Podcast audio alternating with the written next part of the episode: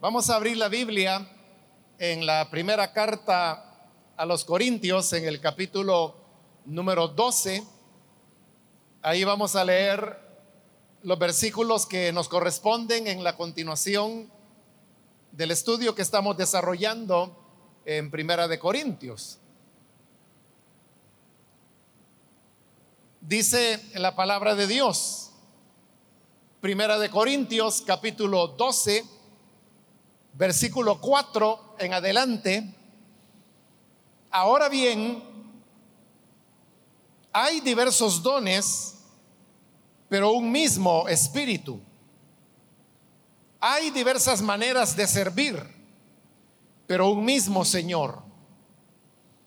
Hay diversas funciones, pero es un mismo Dios el que hace todas las cosas en todos.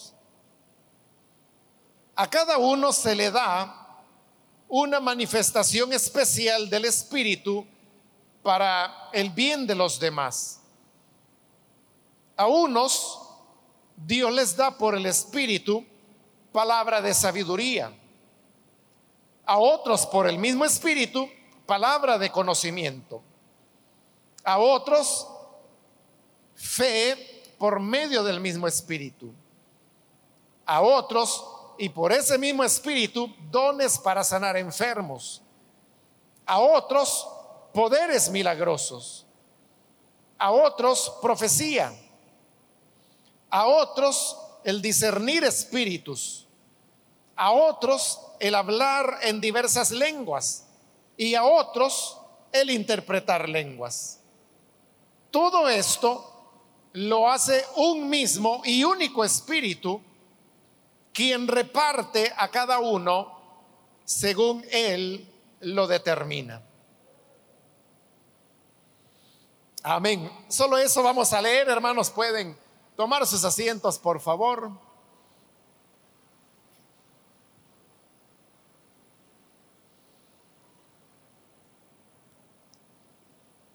En la última oportunidad iniciamos el estudio de este capítulo 12, que como explicamos, inicia una sección que se va a extender hasta el capítulo 14 en donde se va a desarrollar el tema de los dones del Espíritu Santo. Los dones del Espíritu han sido dados con el propósito de que la iglesia sea edificada. Y como lo dice la carta a los Efesios, cuando la iglesia es edificada, ella va creciendo en unidad. Ahora, si a nosotros nos pidieran, hermanos, que a un grupo humano, tomemos por ejemplo todos los que nos encontramos en este edificio en este momento. Supongamos que aquí vamos a estar juntos y aquí vamos a vivir pero le correspondería a usted ser el líder o la lideresa de este grupo. Y alguien le dijera, mire, lo que usted tiene que hacer es que todas estas personas que van a vivir aquí juntas en este edificio sean unidos. Entonces usted puede pensar, bueno, algo importante para que todos podamos ser unidos es que todos estemos en igualdad de condiciones. Y esto significaría que quizá le daríamos a cada persona algo así como un uniforme para que todos usáramos la misma ropa, los mismos colores, los mismos zapatos, para que así haya unidad, es decir, que no haya una hermana que tiene zapatos más bonitos en tanto que otra hermana tiene zapatos más sencillos. Al uniformarlos a todos, pues todos vamos a estar iguales y por lo tanto eso dará paso a la unidad. Como la gente dice popularmente, o todos en la cama o todos en el piso. La idea entonces detrás de ese pensamiento es que si todos estamos en igualdad de condiciones y todos pensamos de la misma manera, todos estamos de acuerdo, entonces vamos a tener unidad. Eso es lo que nosotros como seres humanos haríamos. Pero lo que Dios hace es exactamente lo contrario. Porque ya dijimos que el propósito de los dones es edificar la iglesia. Y en Efesios dice que cuando la iglesia es edificada, crece en unidad. Pero Dios no nos ha uniformado a todos. Dios no es de esa idea de que todos debemos ser iguales, pensar igual, vestirnos igual, conocer igual para ser unidos. No. La idea de Dios es todo lo contrario. Que podemos tener unidad en la diversidad. Y no solamente se puede tener unidad en la diversidad, sino que se necesita que seamos diferentes para poder tener verdadera unidad. Pablo lo va a explicar más adelante cuando ponga el ejemplo del cuerpo. Entonces él dice que en el cuerpo cada miembro tiene una función diferente. Una es la función del ojo, otra es la función de la mano, otra es la función del pie. Tenemos varios miembros en el cuerpo, pero la diversidad de esos miembros es la que permite que podamos tener un cuerpo unido. Entonces Dios nos hace diferentes para que podamos ser unidos. Por eso es que Dios trata de manera distinta a cada uno de sus hijos. A cada uno le da dones diferentes. Por eso es de que ya vamos a llegar a esos versículos, los acabamos de leer, donde Pablo hace la lista de los dones del Espíritu Santo. Y cada uno de estos dones es distinto. Y dice que cada uno va a tener una manifestación del Espíritu. Pero la gracia que el Espíritu Santo otorga a una hermana no es la gracia que le va a otorgar a otra hermana.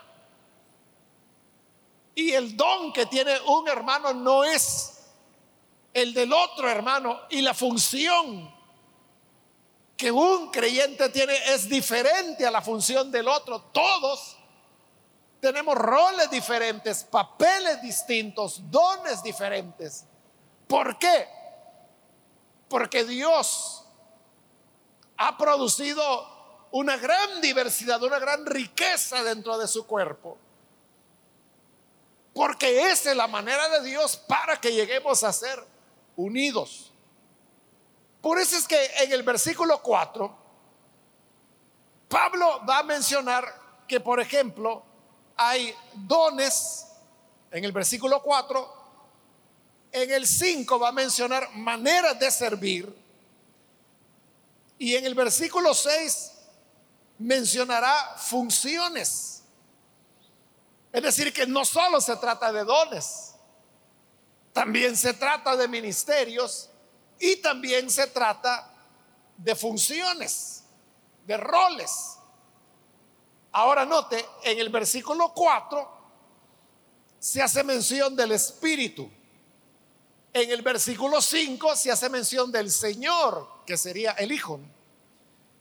Y en el versículo 6 se hace mención de Dios el Padre. Es decir, que el Hijo otorga ciertos regalos a los miembros de la iglesia. El Señor Jesús otorga otros otras características a los creyentes. Y Dios, el Padre, entrega otras. Vamos a explicarlo despacio. Comenzamos en el 4. Ahora bien, dice, hay diversos dones, pero un mismo espíritu. Ahí tenemos diversidad en la unidad. ¿Por qué diversidad? Porque dice que hay diversos dones, que es el tema que él va a tratar en este capítulo 12, el 13 y el 14. Pero esos dones, siendo diversos, todos los está produciendo el Espíritu Santo. Es decir, que el Espíritu Santo lo que le regala a los creyentes, a los nacidos de Dios, son dones del Espíritu Santo. Ya vamos a ver después cuáles son esos dones. Versículo 5. Hay diversas maneras de servir, pero un mismo Señor. El Señor Jesús solo es uno. Es el Hijo del Padre. Por eso se le llama el unigénito, porque solo hay uno.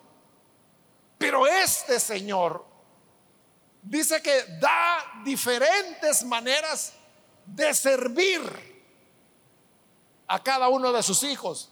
Es decir, que la manera como usted le sirve al Señor no es la manera como yo le sirvo. No es la manera como le sirve la hermana, no es la manera como le sirve un joven.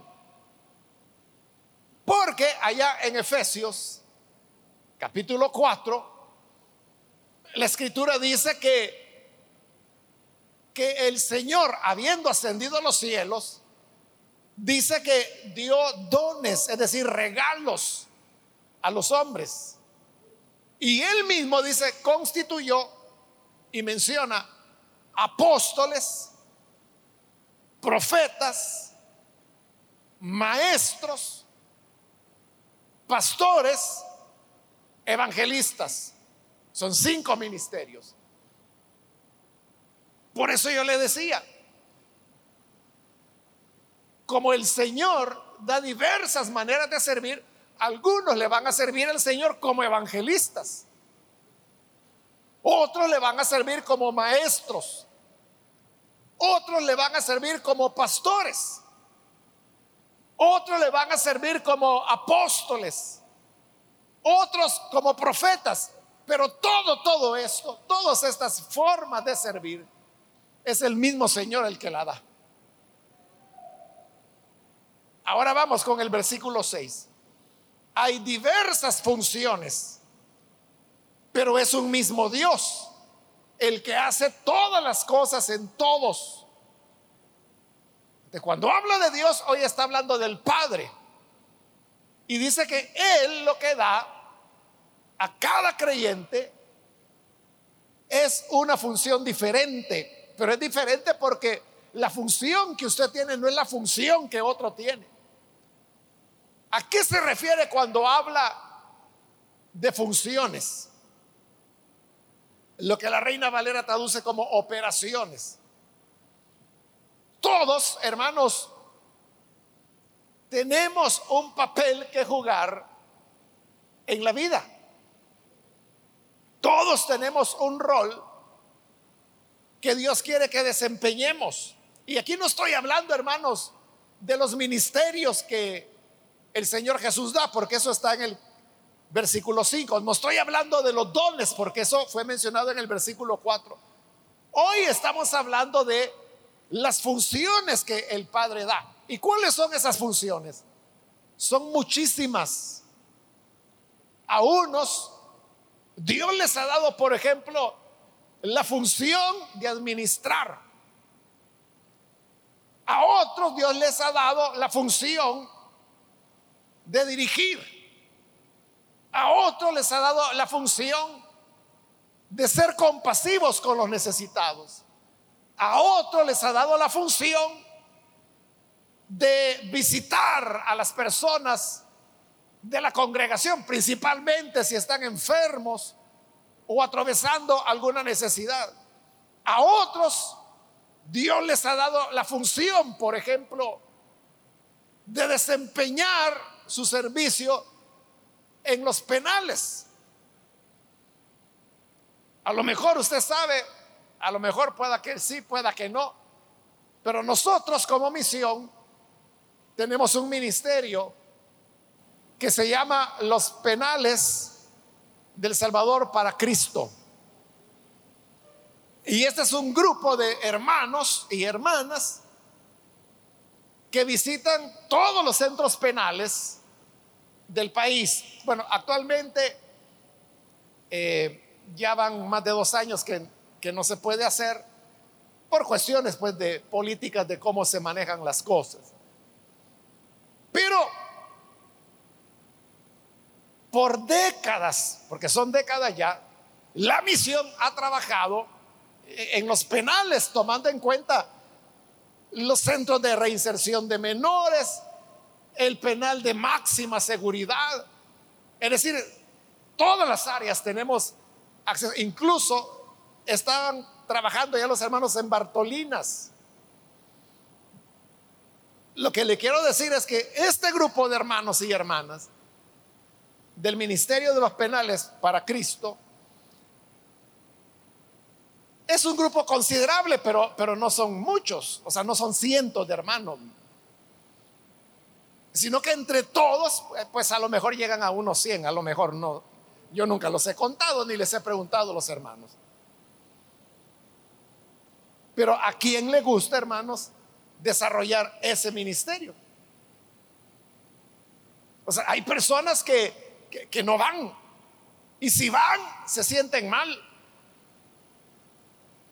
Porque primero, pues para ingresar al penal es necesario que lo revisen todo, ¿verdad? Uno tiene que quitarse los zapatos, el cincho, todo, y, tienen que registrarlo para poder entrar. hay personas que ahí mismo se ponen nerviosas y ya se sienten mal, no quieren entrar, o cuando están adentro se desesperan. Porque como los penales están saturadísimos, saturadísimos, están llenísimos de gente, entonces cuando uno entra, hermano, es asfixiante porque hay personas por todos lados.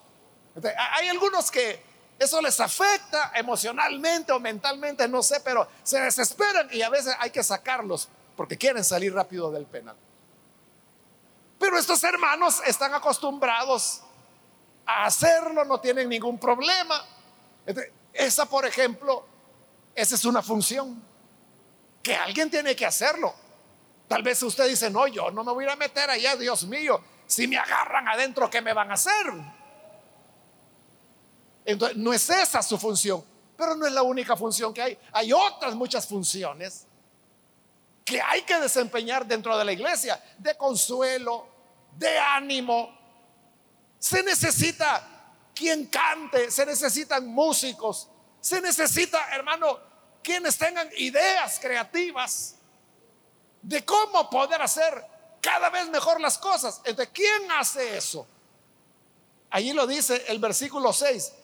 Es el mismo Dios el que hace todas las cosas en todos. Las funciones, como le dice, le dije, son tantas que no se pueden enumerar, son muchísimas. Pero todas, aunque son diferentes, las hace el mismo Dios. ¿Qué es lo que Pablo está queriendo decir ahí? Que dentro de la iglesia hay mucha variedad.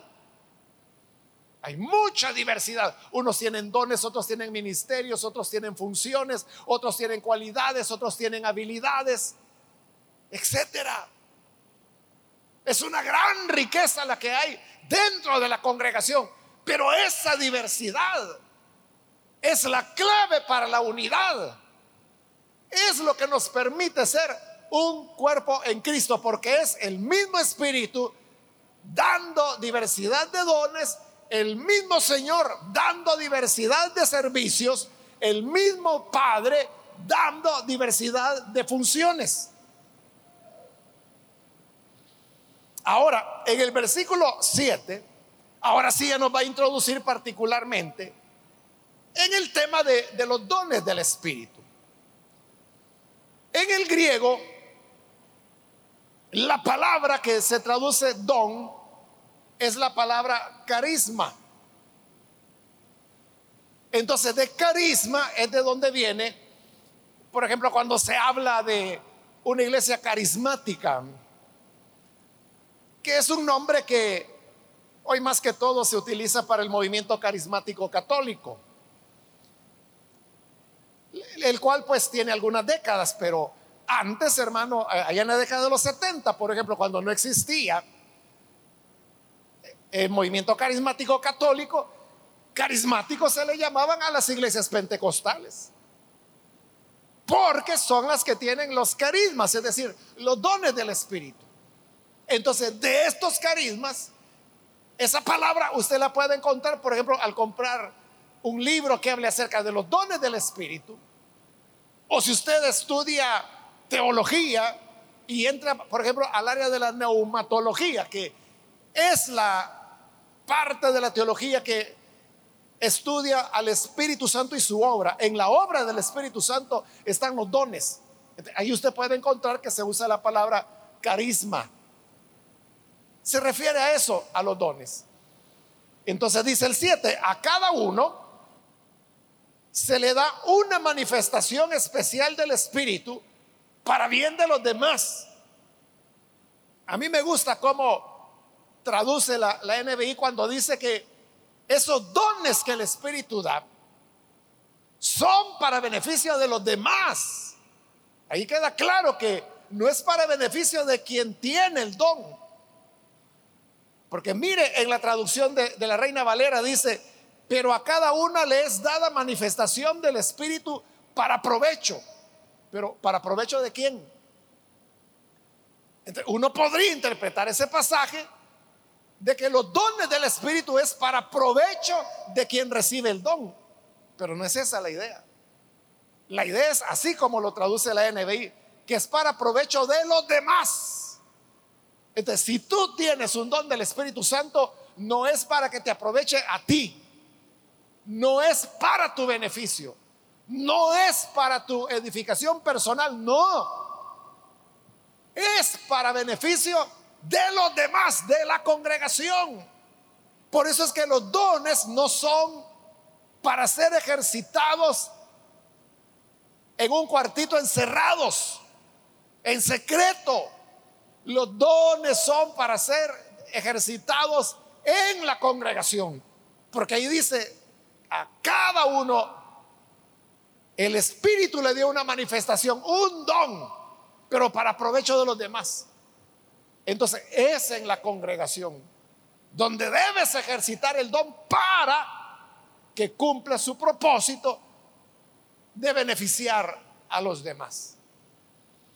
Versículo 8, y aquí va a comenzar la lista de los dones.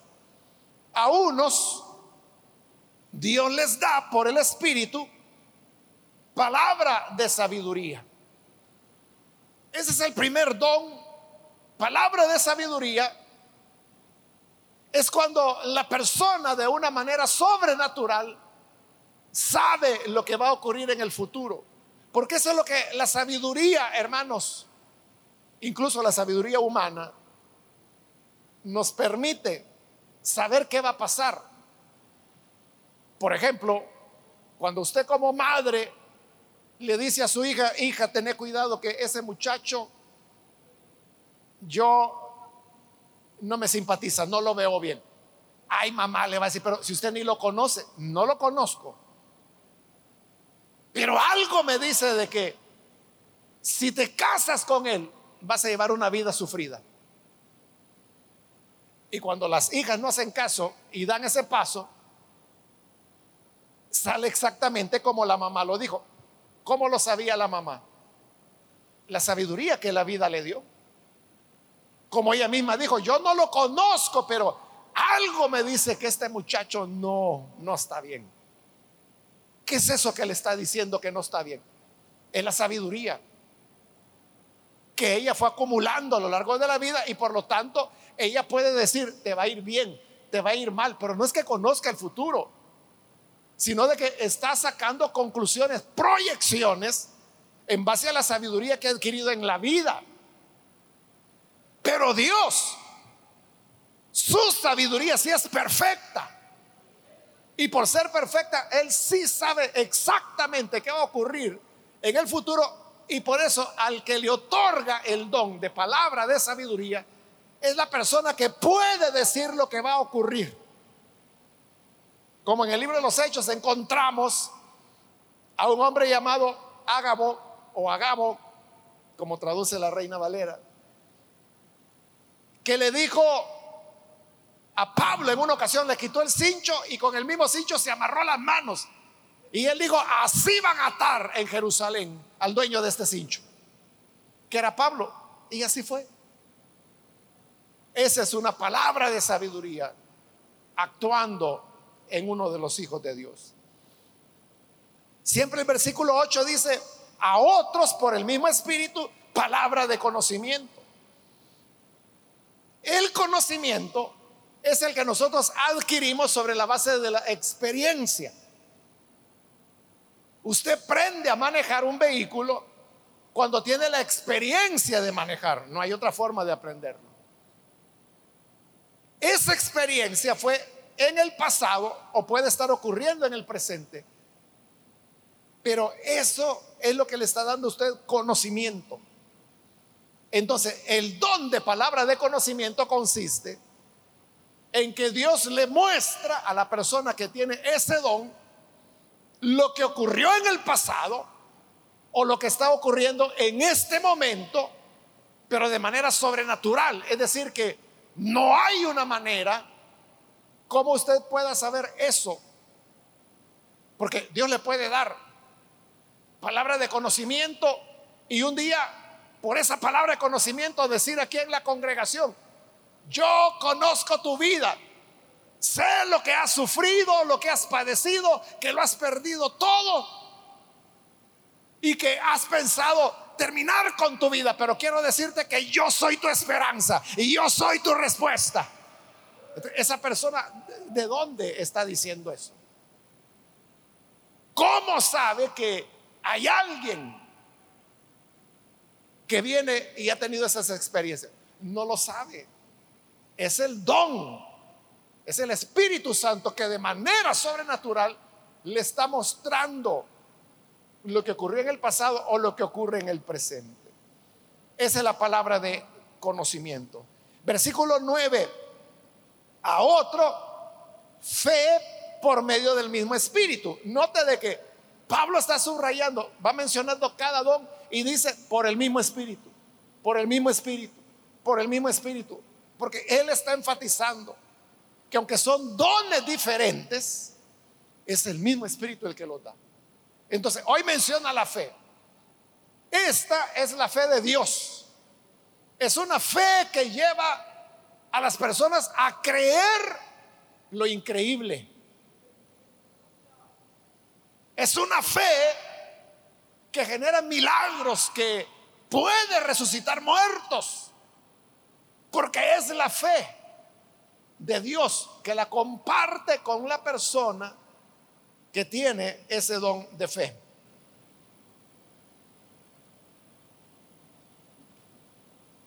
Versículo 9 estamos. A otros y por ese mismo espíritu dones para sanar enfermos. Esos son los dones de sanidades. Es aquellas personas que cuando oran por los enfermos, los enfermos sanan. Esos son los dones de sanidades.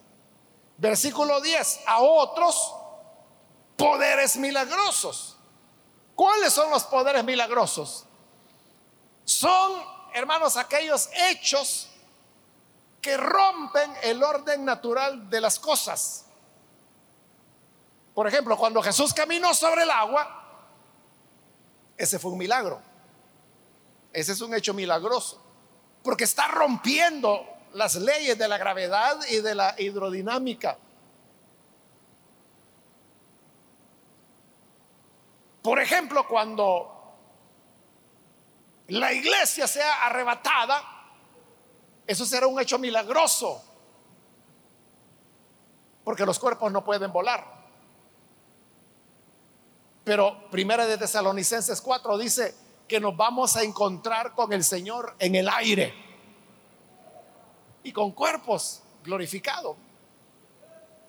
Esos son los hechos milagrosos. A otros, continúa el versículo 10, profecía. Más adelante Pablo va a explicar que la profecía tiene tres propósitos. Edificación, exhortación o consuelo.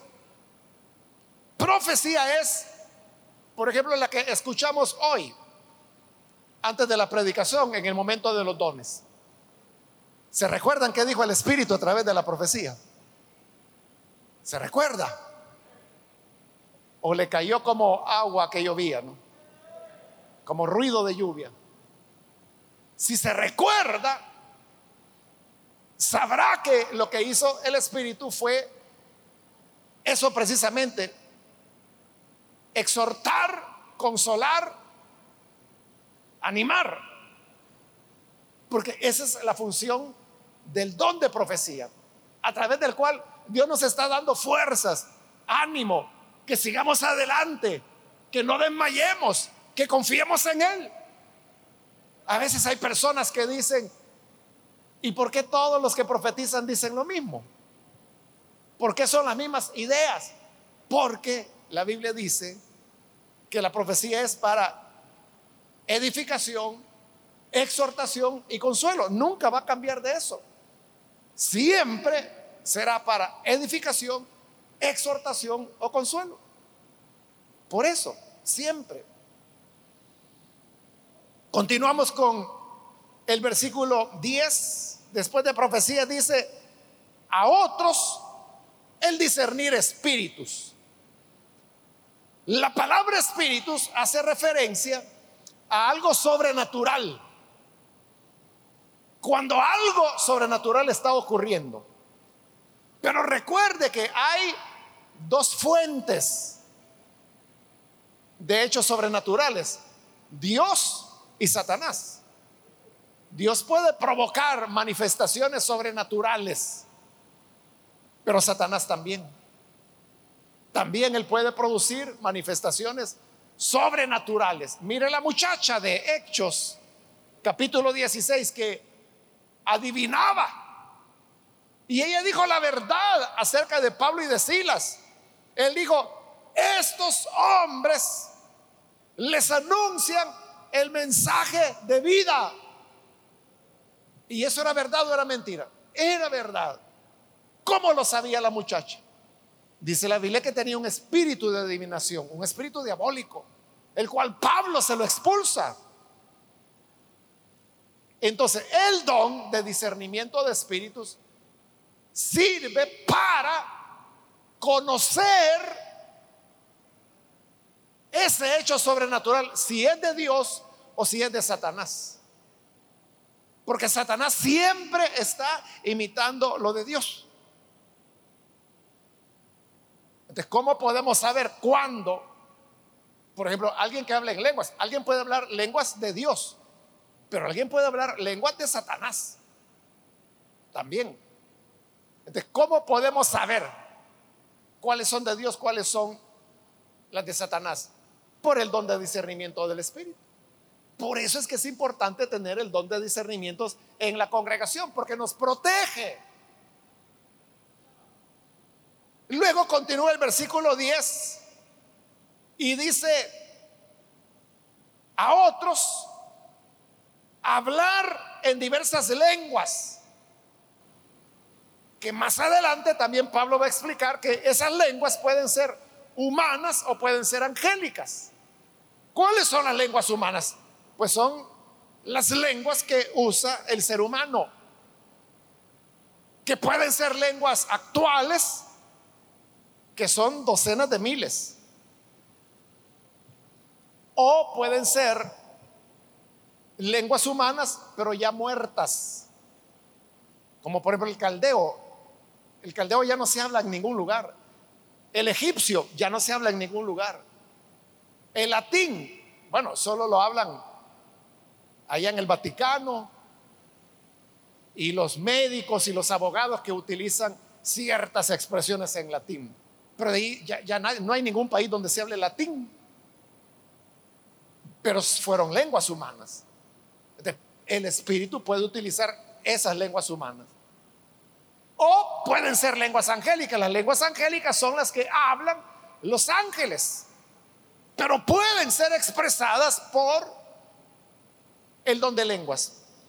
Y finalmente el versículo 10 termina diciendo a otros el interpretar lenguas. Que sería que ese mensaje que se dio en una lengua desconocida, sea humana o sea angélica, la persona que tiene el don de interpretación de lenguas lo interpreta para trasladarlo a nuestro idioma de la localidad, para que todos podamos entender. Más adelante Pablo va a explicar cómo los dones se complementan y cómo tienen que funcionar. Pero note que en todo esto, Pablo ha estado diciendo a uno tal cosa, a otro tal otra, a otro tal otra, a otro tal otra, al otro tal otra, al otro. Nueve veces está diciendo al otro, al otro, al otro, al otro. ¿Por qué? Porque es lo que dijo antes, que a cada uno le va a dar algo diferente. Más adelante también Pablo va a preguntar, ¿hablan lengua todos? Y la respuesta obvia es no. Porque ¿qué sentido, hermano, tendría que todos habláramos en lenguas? Entonces, ¿quién las va a interpretar? Y al contrario, ¿verdad? Si todos tuviéramos el don de interpretación de lenguas, y ese es el único don que todos tenemos, entonces, ¿qué vamos a interpretar? Si no hay nadie que tenga el don de lengua. Por eso es que Dios da dones diferentes a cada persona, porque en esa diversidad está la unidad. Y terminamos con el versículo 11. Todo esto lo hace un mismo y único espíritu, quien reparte a cada uno según Él lo determina. Es decir, el Espíritu Santo es el que determina qué don le dará, pero no te dice a cada uno. Es decir, que los dones del Espíritu no es una cuestión de, un grupito selecto de personas que son como el grupo, este es el grupo favorito de Dios. Ellos son los que tienen los dones. Dice cada uno. Si yo dijera, hermanos, le voy a regalar una Biblia a algunos de ustedes. Ah, usted entiende que lo que estoy diciendo es que a uno le voy a dar, a otros no. Pero si yo dijera, voy a regalar una Biblia a cada uno de ustedes, usted entiende que aquí nadie se va a ir sin una Biblia. Esa es la expresión que está utilizando allí, cuando dice que es el mismo espíritu el que reparte a cada uno. Es decir, todos debemos tener un don. Y si usted me pregunta, ¿Cuál es mi don? Buena pregunta, solo que yo no lo sé. Hágasela a Dios. Y no solo pregúntele cuál es su don, mejor dígale, dámelo de una vez. Porque son los dones la herramienta con la cual nos vamos a edificar los unos a los otros.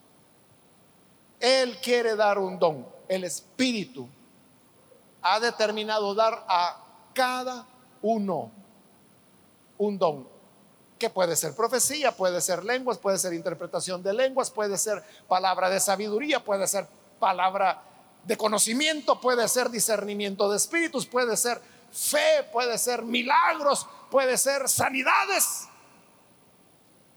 Hay personas que pueden tener dos, tres o más dones, porque el Señor es muy generoso. Que Dios nos ayude, hermanos, para que cada uno comprendamos esta verdad y podamos tener nuestro don para beneficio de los demás. Amén. Vamos a cerrar nuestros ojos y antes de orar, hermanos, como siempre quiero hacer la invitación para las personas que aún no han recibido al Señor Jesús como Salvador yo quiero invitarle para que usted no vaya a desaprovechar esta oportunidad y pueda recibir La vida nueva que el Señor nos da, que es una vida muy rica, no es aburrida, porque es la vida donde el Espíritu de dones, el Señor Jesús da formas de servir.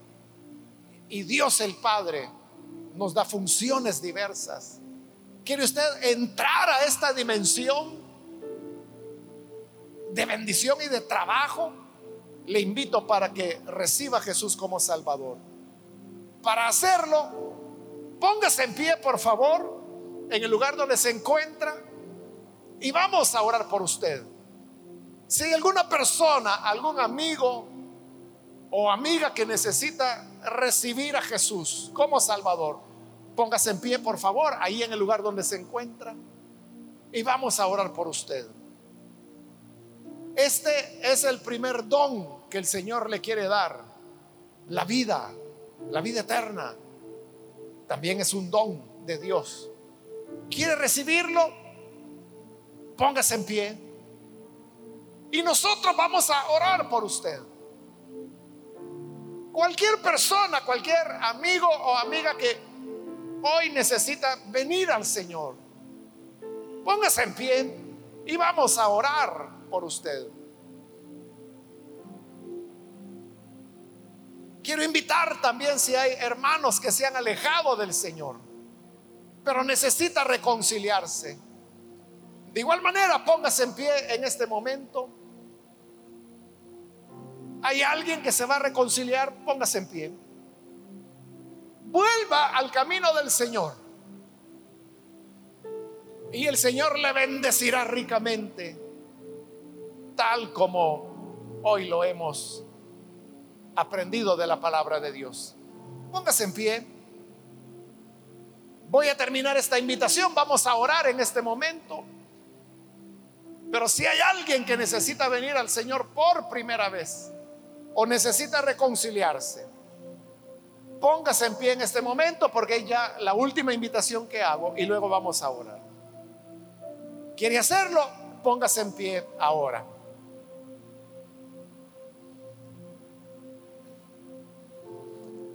A usted que nos ve por televisión le invito para que reciba al Señor ahí donde se encuentra.